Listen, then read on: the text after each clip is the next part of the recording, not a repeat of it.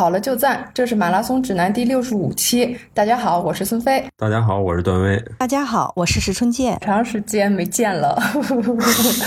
是啊，对，词儿都生了。就是微博上一直有那个小伙伴催说你们那个不定期更新，倒是也得更啊。然后那个跑完北马以后，然后就有小伙伴一直跑之前就一直说说那个你们要是跑北马，你就分享一下北马体验吧。然后跑完了以后也说啊，跑完了赶紧赶紧录一期，特别想听你们的节目，特别特别想。哎呀，我这个就是看的心里边都有点酸酸的。哎，我们我们也是非常想念大家呀。是啊，是啊，正好现在要过节了，那我们赶紧录一期吧，在节日的时候正好问候一下大家。啊，对对对，双节快乐！这期节目的话，我们主要和大家聊上周末结束的这个北马。一姐呢是北马的四三零的官兔，然后我们正好也就是请一姐来跟我们分享一下，就是做北马官兔是一种什么样的体验。另外一个重要话题呢，就是这个吉普乔格，然后打破了这个男子的这个全程的马拉松世界纪录，然后这个我们也可以聊一聊。然后捎带手呢，也可以聊一聊我和段威的一个北马的参赛体验。没时间就算了啊！对，我们都变成捎带手了。我特别好奇，就是北马的官兔是怎么，就是怎么选的呢？呃，其实北马它组委会这么多年自己积累了一个就是兔子的备选人名单，啊，这个兔子的备选人名单既有他历届就是这些担任过官兔的人，也有就是大家推荐过的呃过来的，但是呢，他其实要求是挺严格的。首先，他要求在这一年之内要有过两次就是比较大的比赛的官兔的背景。啊，说所以说，你要是说你从来没有担任过北马的官兔，你要想直接在北马担任官兔，还是个挺难的事情。等于说你没有背景嘛，他没有办法借鉴说，哎，你担任的官兔到底怎么样？还有一个就是他对时间的要求，也是你在这一年之内，也要在这个比较大一些的比赛里跑出的时间，要在你担任的这个时间要。快至少十五分钟，比如说我要是四三零，那我至少要在这一年中有两次要跑进四小时十五分。嗯，所以他这些要求其实是蛮严格的，因为你一年本来就跑不了几次比赛，等于说你你要做兔子，你还要跑进十这个呃四小时十，对我来说跑进四小时十五分。嗯，当然了，就是如果说哎你这个差一点点的话，那么就是优先嘛。你比如说，其实我这一次在这个资格上，我两次跑进四小时十五分，这个是没有问题的。但是其实，在以往的这一年里头，我并没有机会去担任两次的官兔，可能就担任了一次。嗯，所以我想他在选拔的时候，之所以就是我能够通过，是因为我之前担任过北马的官图，而且也是很靠谱的嘛。就是就是这个领跑的时间，它有一个考核时间，就是比如说我要是四三零，那么在这个四三零上下，应我我忘了，有点忘了，好像是上下一分钟之内吧，这个才能属于合格。那么就说我历以往担任的这一次，应该是也是正好多了五秒钟吧，我记得是四三零零五。啊，所以这些都是他这个选拔官兔的一个依据。另外，他正式的就是有了这些备选人名单之后，第二步就是，呃，要填表申请。当然，他没有大范围的说在网上发布说谁可以来报。我觉得这个组各个组委会有自己的考量，因为呃，就说如果你这个库里的名单足够多了，你其实再从社会上去海选，你的工作量。就还是很大，因为你毕竟也就要那么点官兔嘛，谁当都是当，对吧？而且你的库里的人，你已经就是千锤百炼了，你再从社会上去招一些新的，你也要再去筛选。所以他的做法就是这种，呃，基本上就是官兔要要招募的时候，在他的这个备选库里头去给这样的人去发一些通知。然后呢，因为他的备选库很大嘛，就是他的备选库已经积累了不少人了，在这些人里头，大家需要的话就可以去填表，呃。而且就是在这个他要填的这些资料里头，整体上来说，我觉得是比较严格的。就是一方面就是呃，刚才我说的这些资历条件以外，然后你要有你自己为什么要想当这个官兔，你要有一个你的想法。呃，接下来呢，就是你申请的是什么时段，然后你申请的这个时段，你准备怎么跑，你要做一个配速计划出来，就是你要讲清楚说你如何带这个时段，注意事项在哪。呃，之后呢，还要再录一段视频，就是这些他都是要要这些材料，然后这些材料都提交上去以后呢，他有一个评审团，并不是说某一个人就说了算，他有一个评审团。这个评审团据我所知，既有组委会内部的，也有组委会外请的，就是比较有经验的一些人来去筛选这些申请人。啊，这些就最后才会去形成一个这样的一个关兔的名单，所以它其实也是有一个挺长的周期的，在这个过程中。明白明白，而且好像还要入选以后还要请专业的老师来给培训，是吧，李姐？对对，所以有一些人说北马的官兔是内定的，我觉得这是每一个组委会有不同的选拔方法。你比如说，有的组委会他公开招募，对吧？他招募完了，他也是要去评审。那有的组委会，我在我自己这些常年积累的名单上去选拔，甚至你像国外有一些赛事，他去选拔官兔，他可以外包出去，比如说，他包给最大的一个长跑俱乐部或者最知名的长跑俱乐部，所有的官兔都由你们这边来，就是选拔担任，然后甚至培训都由你们来做。哎，这些他其实方式是多种多样的，所以不存在说哎呀什么内定，因为其实你想，这个事情风险也是蛮高的，就是如果。说你选的人有问题，把大家带的有问题，那其实这个负面影响是很大的，谁也不愿意扛这个责任。就说你为了关系，你内定一个，那出了这个问题，责任谁扛？所以它总体上来说还是有一套很严格的一个这个选拔程序的。嗯，选拔出来以后呢，我们一共是经过了两次的培训。第一次的培训就正式的培训是第一次的培训是呃赛前不是赛前，第一次培训是我看看啊。嗯，八月我记得啊，记不清日子了，应该是大概八月中旬，所以这个日子应该是蛮早的，离北马开赛还有一个月吧。然后这次培训就是不管是呃北京的还是外地的，因为也有一些外地的，所以他们都要来。来了以后呢，我们是在这个呃有一个中学的呃教室预定的会议室里头，也就是做培训。这次呢有两个任务，第一个任务就是发放官兔的装备。因为这提前一个月把官兔的就是装备发下来呢，他就可以很好的去磨合，尤其是这个鞋要很好的磨合。呃，然后呢，呃，拍定妆照，因为大家看到一些宣传照，他其实请专门的摄影师，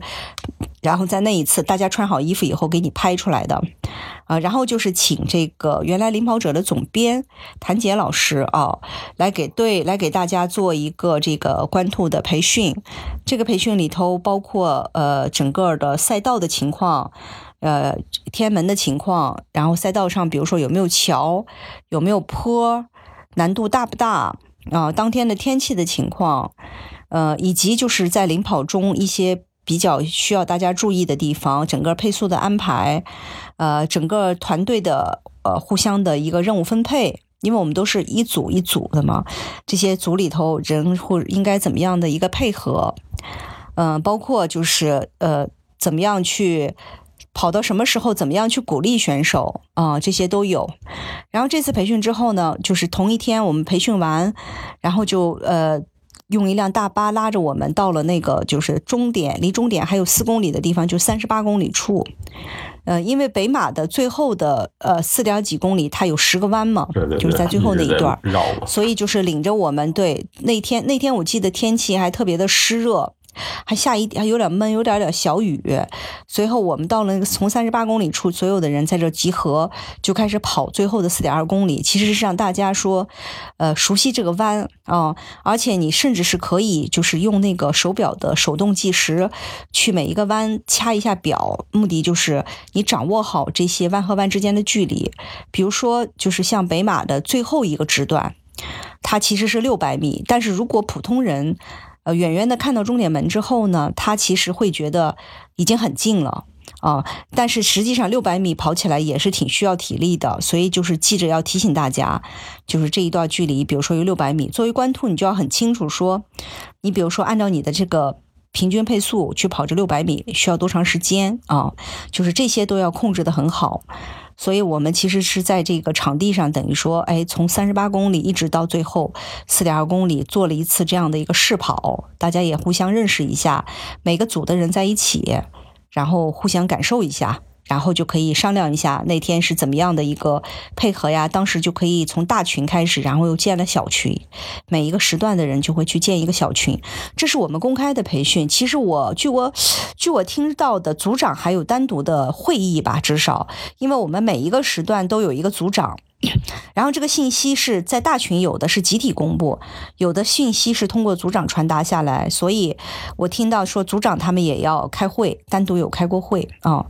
所以这个是我们的第一次培训。然后我们的第二次其实就是在呃博览会上，博览会的就是最后一天下午，最后一天下午呢，就是在呃博览会北马的这个路跑学院的讲台。这一块儿有一个跟他所有选手的见面会，呃，在见面会的时候呢，也是由组委会的人再给我们讲一下当天所有的事项，呃，几点钟要集合，比如说我们在哪里去领这个刀旗，他也带了一面刀旗去，让所有的人试背，感受一下这个刀旗的重量啊，就是松紧度啊。怎么样？呃，然后呃，包括我们就是那一天早晨应该做什么样的交通，呃，所有的详细的事情吧，包括你跑到最后终点，你在哪里存衣服，几号车存衣服，到了终点在哪里取衣服，所有的细节其实都讲到了。然后也会再发一些你当天需要的东西，比如说你的这个时段号码布，就是在那天发下来的。因为发的太早，嗯，就是我们其实第一次培训发了一个时段号码布，就是让大家熟悉一下。那天又发了一个，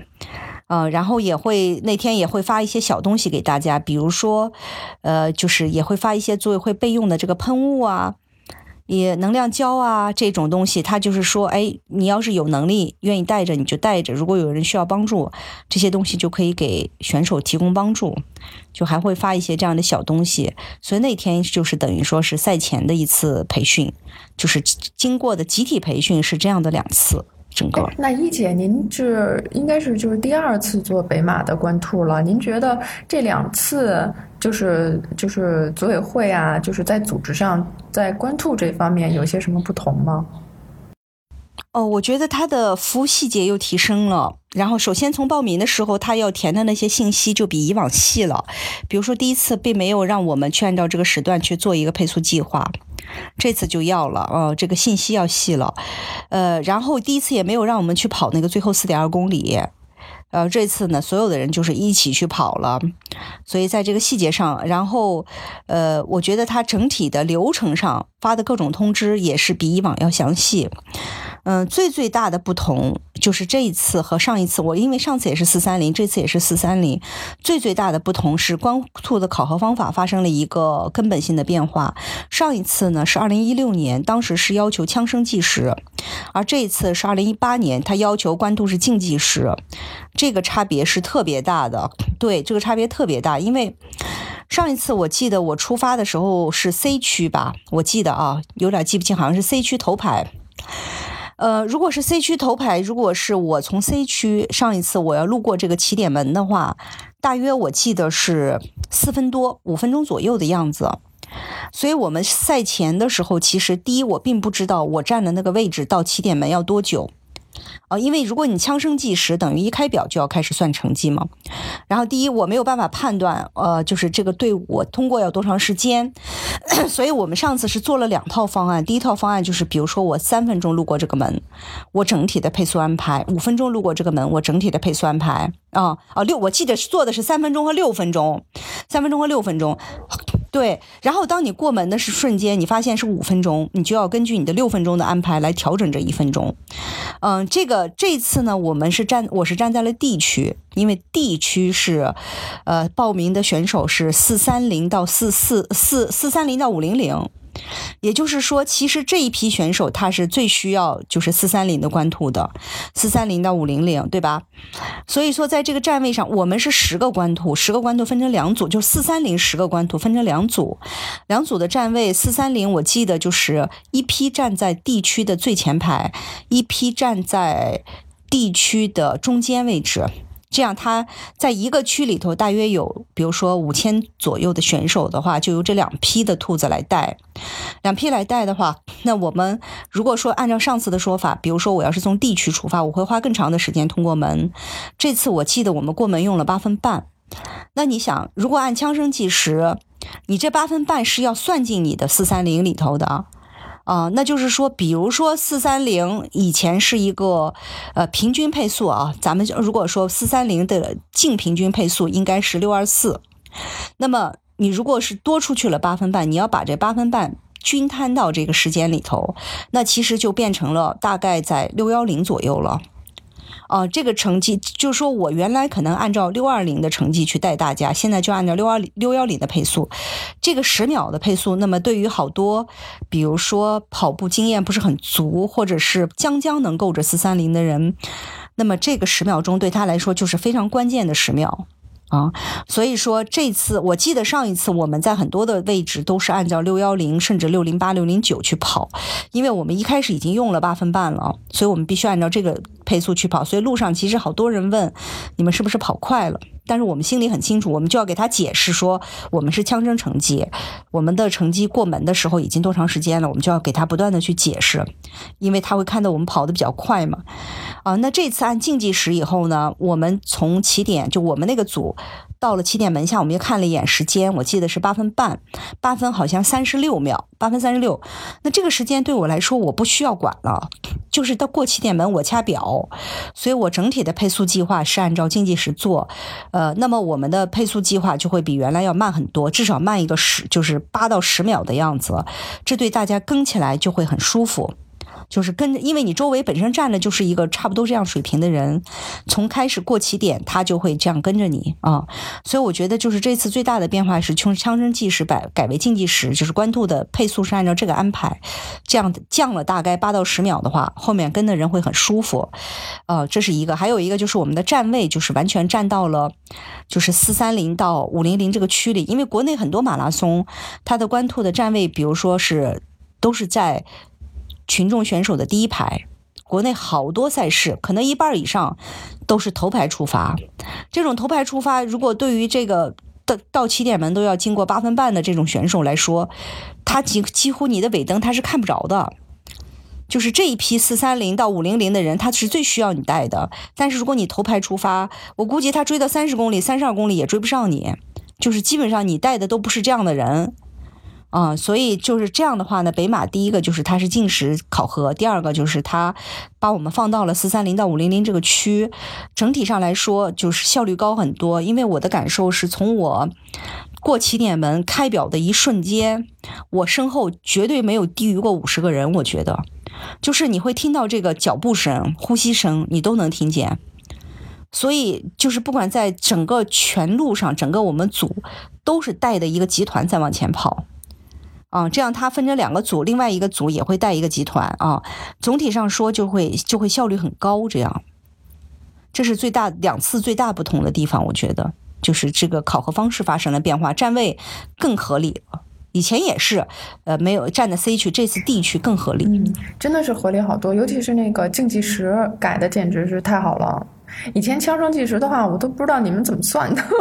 数学得多好呀！而且后来特别累了。呃，原来就是我们算六分的那个，我上次的时候就要按照出发用了三分钟算一版，出发用了六分钟算一版，你要把它摊进来，摊进来以后吧，呃，然后呢，它的这个你带的配速就会变。比如说我们这次我们的这个配速计划，就是本来呃就是四个半小时的平均配速是六二四，但是由于呢你在这个比赛中会多跑。就是你肯定不可能只跑四十二点一九五，所以比如说你按打出一个五百米的富裕，所以你的配速可能就变成了六二零，就是说你将将的，就是再打五百米富裕就变六二零，对。然后呢，但是大家又要进水站，所以进水站的时候呢又会变，所以我们这次的代跑的策略就是完全是。呃，按照六幺五到六二零之间的匀速，我记得很多公里都是六幺六、六幺八、六幺六、六幺八、六幺五，就是在这个速度上去跑。然后到了水站呢，因为你比如说你两点五公里一个水站，你按照这个速度去跑，大概就会富裕出来一个十秒钟的样子。所以到了水站呢，就是我们一个组五个人的话呢，就要比如说有两个人他去取补给。剩下三个人呢就不能动，因为就不不是不能动，你不能去取补给，因为你一旦都去取补给，整个队伍就乱了。所以剩下的人呢就是压速度，就是原本你是按六幺五去跑的这个配速，你到了水站那一个关键关键点上，你就要压到六二零以外，就是把你的配速要降下来，甚至压到六二五。这样的话呢，就跟选还要不断的招呼选手说可以进站了，就是我们会降速等大家可以进站，然后大家就去进站拿补给，我们就要降速。降速，然后别的人把补给帮我们拿回来，我们再一起往前带。出了水站，又开始按照这个六幺五到六二零之间的匀速再往前，慢慢把速度再带起来。所以整体上说，虽然看我们的配速表不是特别均匀，就是因为水站这一块我们就必须要降速，然后呢过了水站再慢慢提起来，就是按照这么一个节奏。那同样的这个节奏，在我二零一六年的时候，我就是等于说一路上必须都是按照六幺零左右去跑。一路上，有时候六零八、六零九、六幺零到了水站再降一点速，因为他要考虑那个过门的几分钟嘛。这几分钟的话，配速一下子就差别挺大了。所以我觉得就是这个，呃，对整体来说，这次跟跑的人，我记得上次跟跑的人就不是很整齐，呃，这次跟的人很多人都跟我说，他一路就跟下来了。就是对他基本上，比如说我们还看到有一些跟到四十的，我们就会提醒他说，呃，大家已经跟到四十了，这个时候可以发挥了。就是只要你觉得你有能力，最后两公里你就开始提速，有个别人就开始提速，但好多人还是跟着。到最后一公里，我们就会去喊说，最后一公里了，完全可以提速了。哦，就是，然后呢，你就我就会发现后面一大堆人超过我，呜的一下就把我们，就就呜的一下就飞出去了，因为最后一公里了嘛。然后还有最后六百米，我们再提醒一下，这里还有六百米啊。虽然过门的时候看那个照片，我们背后没有那么多人了，但是实际上这一路带的时候，就是会带的，就是全部是黑压压的一片。哦，你就所以说为什么说关托要分组呢？就是如果你一个人去带这些人，你都带不了。你真带不了，你一进补给站，队伍就找不着你了，大家就找不着你了。嗯，所以是嗯，那这次还有一个特别大的改进，就是它这个刀旗，因为一六年我也背的是刀旗，那个刀旗就是传统的那种大刀旗，就是呃包也很大，然后旗子是那种长方形的，也是乌泱就乌拉拉飘的那种，就是真的像一个一面旗一样。这次我们就背的那个刀旗呢，首先这个身上的这个背包的大小就类似于一个五升的越野包的大小，非常轻便啊，非常轻非常轻。然后上面这是一根大概是一根 PVC 的管，最上面就是一个小红旗的样子，就像我们平时挥舞的小国旗，在那个上面写了一个时段，但是实际上就是很醒目。然后我们背的人呢，就是至少对我们四三零时段是觉得很轻松、很舒服。但是比如说像，因为北马这次还增设了一个三零零的兔子，这个也是跟一六年不一样。呃，一六年的兔子也是从三幺零起步，这次是从三零零起步，就是为了帮助大家破三嘛。而且五个三零零的官兔是整整齐齐跑过终点，就全部带下来了。哦，全都带下来了，就是这这挺拉风的。我觉得这一路居然他们也太强大了，因为实际上就是跑三零零这个水平的人，你说他一一个都不崩，这个概率真的是太小了。因为关兔也是人啊，这么高竞技水平，你说他万一有点问题，对吧？这这要这几个人居然就太强大了，嗯，所以说这个这个刀旗也是一个很大的改进，很醒目。我们背着不重，然后大家都能看见。是啊，我觉得这个刀旗真的是特别好，因为以前的话，北马最开始也是一个打气球，然后那个在那个关兔身上，然后气球在后边飘啊飘的，然后我又是那特别爱跟关兔跑的，每次我还爱我喜欢跟特紧，就是我不是说跟特紧，我喜欢在他们第，就是等于说他们后边第二个。就跟着他们跑，然后那个气球老打脸，然后老我觉得这个关兔这气球太碍事了。后来改成旗子之后好多了。今年这个我觉得是国内的第一个这样做的吧，因为以前那个大刀旗好多赛事也有，但实际上第一大刀旗的重量重，第二就是北马毕竟九月份的天气还是有点热，呃，所以那个大刀旗我一六年背的时候其实是挺热的，哦，就是捂在身上像你穿了一个小马甲似的，就是挺热的。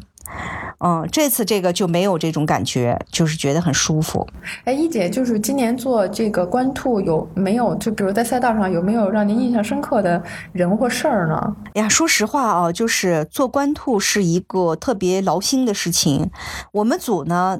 一开跑之后呢，嗯，我们组本来本来是五个人嘛，有一个人他家里有事儿没来啊，所以开跑之后呢，我们组另外两个人，呃，他有一个人呢是借了一块手表。他呢，当时这块手表呢，他自己的手表好像是没电了。借了块手表之后啊，他一开始还不是特别会弄这块手表。还有一个我们还有一个同伴呢，他一开一开跑，从天安门广场一跑，他说坏了，我的表表飘了，就他的配速变成四分多了，这个很正常，在大赛中就是手表飘不是很正常吗？所以当时他俩的表一出问题，就是这一路他说先以我的时间为主，所以呢，我就得特别注意这个时间，一个方方面注意，然后比如说，呃，水站落了几分几秒钟，平时再追回来几秒钟，然后呢，我手上带一配速环，每公里再去对这个配速环，就是时间是不是卡准了？因为你作为官兔，你也不能提前很多，你也不能拖后很多，就是要卡。所以我这一路没干别的，就是就是算算数。看时间，算算数，看时间。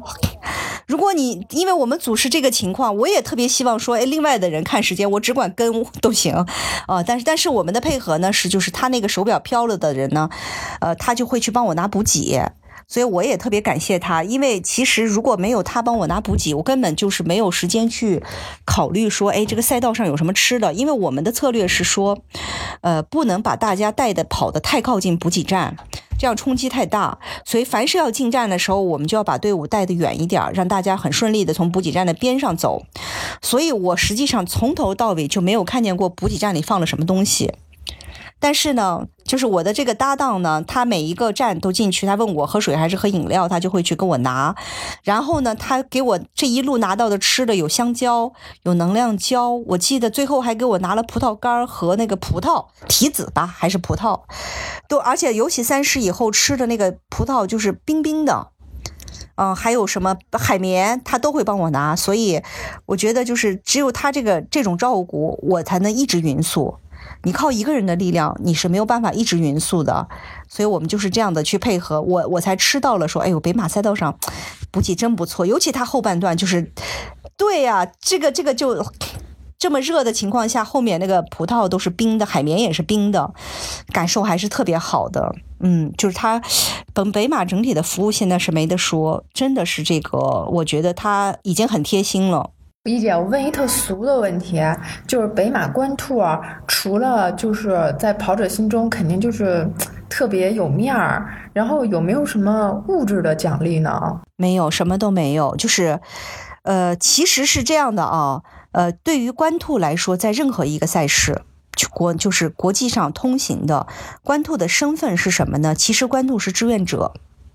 哦，因为首先是自愿行为，是自愿行为。从兔子一产生这件事情的时候，它就是一个志愿行为。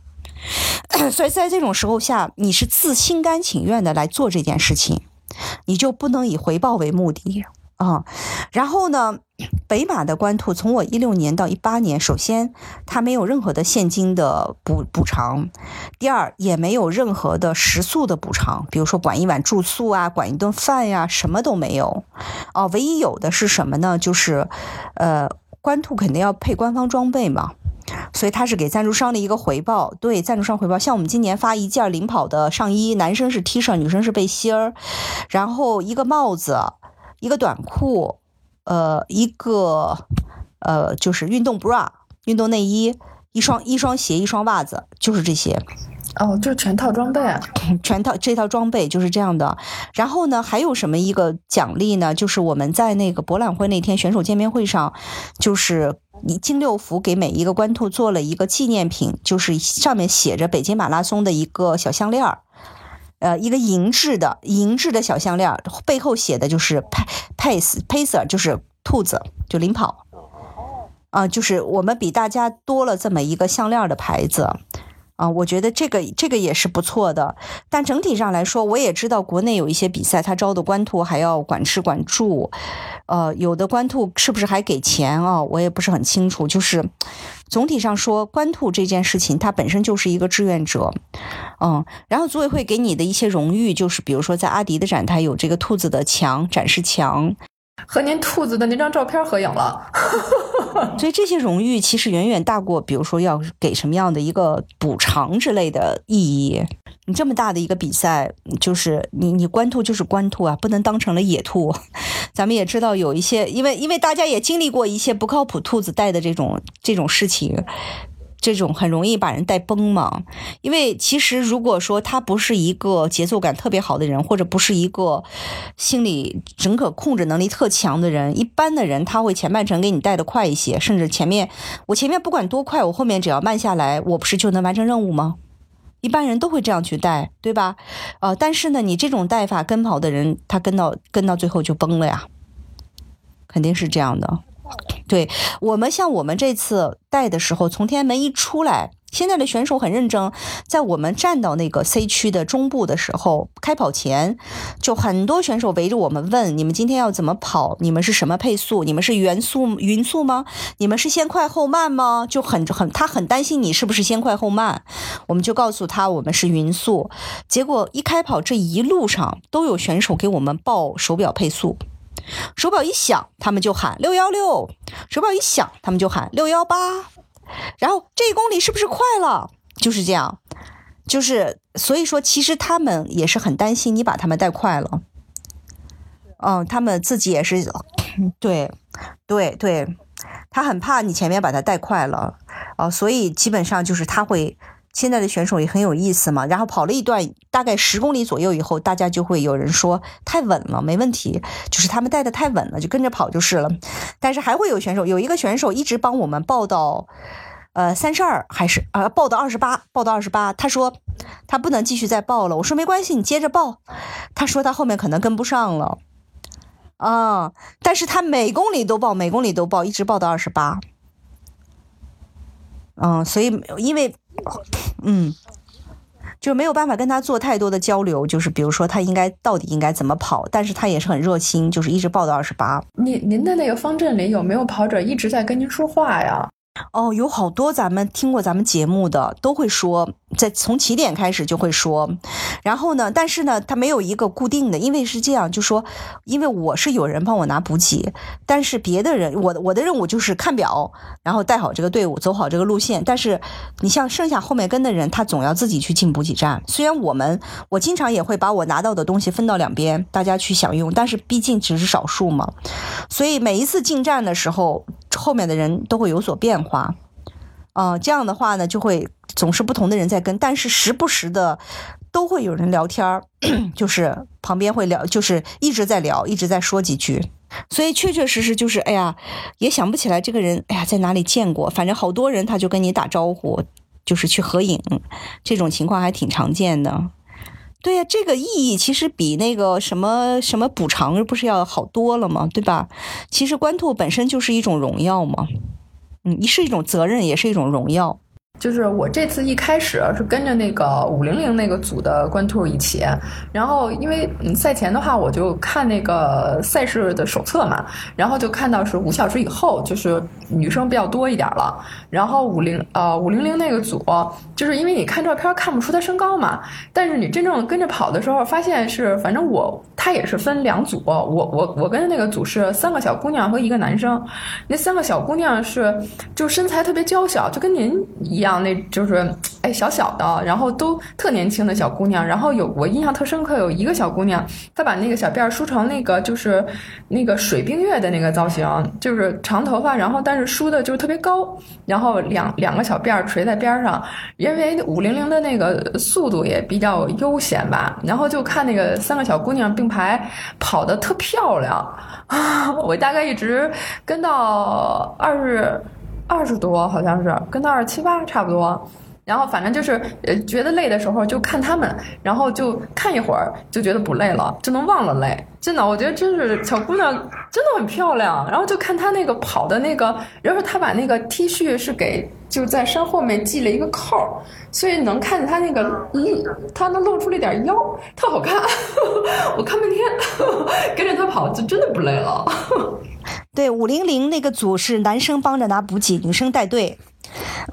嗯 呃，这个确实，如果他的跑姿特别轻盈的话，这个是会感染到你的。哦，你就会觉得，哎呀，他跑的那么轻盈，自己不自觉的就在觉得，哎，我是不是模仿一下，自己也很变得轻盈一些，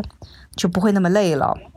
嗯，补给站的时候，我们都会提前。给手势，就是而且我们还会在比如说十公里、二十公里、三十公里这样的位置，就是提醒大家说可以补可以补你的能量胶、盐丸。啊，基本上这样。然后所有的，比如说北马，北马其实没有多少坡，但是如果我们感觉到脚底下这个时候是一个缓坡，就下小下坡、小缓坡，或者是到了比如说十十十、二十、三十每十公里，我们会提醒大家说，把手臂放下来，把肩膀放松一下。啊，就整体上放松放松一下，哎，大家其实因为有时候端一路它会很僵嘛，所有的人就唰就把手放下来了，然后耸一耸肩，我说耸，尤其是从那个桥上往下走的时候，我说所有的下坡都要记住放松放松放松，就一喊，大家就全都哎慢一点放松一下，就是这些提醒，包括补给站，包括这些你刚才说的该补能量胶了，该补盐丸了，你喊一声，哎，就看到好多人开始翻腰包。就是也挺好的，因为因为可每个人是有自己的计划，但是呢，有时候他可能会忘了，他可能不见得说一定要在十公里吃啊，但是你提醒一下，他总是会记着说还有这件事儿嘛。北马，我觉得从那个官兔的配置上就能看出来，它是一个特别严肃的一个比赛，它往前面精英的那个兔子都就是挺多的。你看，它今年新增了三零三零零的兔，但是从五零零到六零零之间是没有兔的。对，这次跑进三小时的在北马已经有五百多人了，跑进四小时的已经有差不多九千六百多人，呃，跑进四个半的大概是一万五千多人。现在基本上就是现在基本上跑圈里好像得进三了才能成为大神吧？哦，大神增长的速度挺快，不过这个很正常，因为比如说像在柏林马拉松跑进三小时的人是在一千五百人以上的。呃，即便像纽约马拉松，它其实因为要跑五座桥，它的整体坡比较多，它跑进三小时的也有一千多人。我说北马这一天还发生的这个激动人心的事儿，就是我们吉普乔格破纪录这事儿啊，我们得叨叨两句啊。梁老师一分三十九，而且还很轻松，因为他过了线之后还能冲刺呢，猛冲猛冲，振臂欢呼猛冲，哎呀，一看这再跑个一公里也没啥问题。还是浑身起鸡皮疙瘩，他怎么跑的？简直太快了！我的妈呀，二五几！我天，巡航到终点，我真服了。吉普乔格应该是我印象中是他参加的全马的这个啊，不是，当然人家这个这个就是马拉松赛中只失过一次手，就是应该是二零一三年，他跟那个基梅托同场竞技，基梅托拿了世界纪录，两小时零二分五十七秒。吉普乔格是亚军，所以呃，他所有剩下参加的比赛全部都是冠军。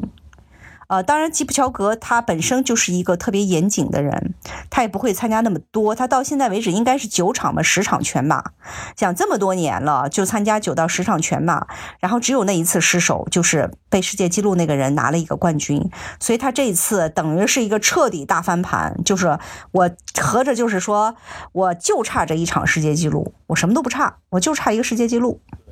就这感觉。因为那次是在那儿就栽了那一次。对，这么稳健的人，就是这种场场都能跑出冠军，而且他参加的都是大赛，就等于说有基普乔格在的时候，你就不要想别的了。对，然后就是这种情况下，因为如果说想破世界纪录，那肯定不是一个就是这个天上掉馅饼的事儿。吉普乔格就是这么稳定，他的成绩也稳定，心态状态，只要他一出马的比赛都是这么稳定。这种选手，我觉得要再出现，还不知道要什么时候。因为这么多年来最稳定的就是他，嗯，所以这个记录要破，还得等下一个，得等下一个吉普乔格，要么就是吉普乔格自己来破，因为他是太稳定了，实在是，我觉得他没有敌人，因为他是一个特别自律的人，就吉普乔格的自律，你你简直是不用再再去觉得他还会怎么样。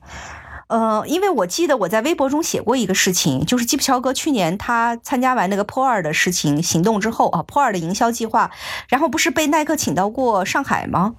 然后在上海他做了很多的活动，连续七天，就是他就没有用过手机，就是大家就以为吉普乔格就没有手机嘛，那不也很正常，人家那不兴用手机呗。结果就最后一天的活动结束了，晚上他大家突然发现吉普乔格拿了个手机在那倒腾。特别诧异的，就说这么多天都没有见你用过手机啊，人吉普乔格就特别淡定的说：“因为我在工作呀。”你你想想看，就这一件事情，咱们作为一个国人，这种手机大户、手机大国，让你七天里头就不在任何的公众场合拿出手机，咱们有谁能做到吧？我觉得吉普乔格这么自律的话，五年之内还能再破一次。对他需要一个比较强大的心理，对。他他他他这个整个这个赛道上，真的需要一个比较强大的一个心理，就是你该怎么用自己的节奏跑，就得用自己的节奏跑。呃，不过要话说回来，为什么这么多的记录出在柏林？人家整个柏林对于这个精英选手的服务是非常细致的。对他那个骑自行车的，其实他是精英服务团。对于这种精英服务团，他的骑行，呃，是经过严格培训的。就是他在赛道的每一个弯，他应该骑什么地方，因为他不能去妨碍选手，他又要快速的去转弯，啊，他又不能影响选手。他们整个精英骑行团有三十个人，哦，这三十个人他。一对一的这种补给服务是其中的一个服务，其他的，比如说他去保护这些精英选手，他去报时间，啊，他这种跟跑就是就是就是都是有这种严格的一个要求的。所以像吉普乔格，他给他服务的那个人，最后在比赛结束之后，不是国际田联专门采访了，就是吉普乔格的这个精英骑手，这个骑手是到每一个补给站提前。进入补给站，因为国际田联有一个要求，就是，呃，谁可以给这些精英选手递他的自备饮料呢？就是这些指定的人，就是只有被指定的人，不是谁都可以在哪递，你是不可以进入赛道。所以你必须站在这个补给桌的背后去递，所以他需要骑行到这个补给站的桌子后边，到吉普乔格放饮料的这张桌子，把自行车停好，拿起这个饮料，要适当的位置一抬手，吉普乔格就拿上。吉普乔格拿上之后，他还要马上再骑上这个自行车，再去跟上去。你想这个期间，后面有一些选手陆续就上来了，你不能影响别人，还有别的精英的这个骑行员，你还要再追上吉普乔格，你还要在下一个点再去做同样的事情。分秒不能差，这种真的是挺严格的。有人也会说，哎，那吉普乔格还是进了水站呀，他还是就是也没有说这个人为他节省了进水站的这个路线呀。其实柏林马拉松本身就是一个就是赛道规划的非常好，因为大家如果跑过柏林啊，有一点你会发现，你的手表跑出的距离通常就是在四十二点一九五之上，顶多多一个两三百米或者三五百米。比如说，咱们要是跑一个其他的马拉松，手表上四十三公里特别正常，呃，但是柏林本身这个赛道规划的就是非常的精细和科学，你只要随着大家的大部队跑，你本身这个赛道就不会让你多跑，这是第一个。第二个就是说，精英选手的补给又是。设置的那些桌子的位置又是经过严格计算的，补给出现的位置距离严格计算，再加上这么一个人帮他一递，就是本身他本来进补给站就不需要跑很多路，有一个人一递，你想你如果弯腰再去寻找自己的瓶子，就这一瞬间，你就是一个体力消耗啊，你万一再没拿上呢？但是有人去递，你想你根本不用做任何减速。呃，而且又很精准，就是你的这个饮料，因为他们各自有各自的饮料嘛，抓上就跑，拿上就跑，那这个这个效率会高很多呀。嗯，已经四十二分钟了，那个没有时间放我和大宝的那个参赛体验了。嗯，以后有机会再说吧。我们俩跑了不太好，然后也是希望大家参加嗯全马比赛之前能够有充分的时间来训练，嗯，不要。呃，临时抱佛脚，这样的话参赛体验会特别不好。感谢大家收听马拉松指南，欢迎大家关注我们的社交账号，经常有福利送出。我们的微博是马拉松指南官微，官方的官，微博的微。我们的微信是马拉松指南播客，也欢迎大家关注主播的微博。我的微博是段威，喜欢阳光很好。我的微博是孙飞 runner，我的微博就是我的名字石春健，春天的春，健康的健。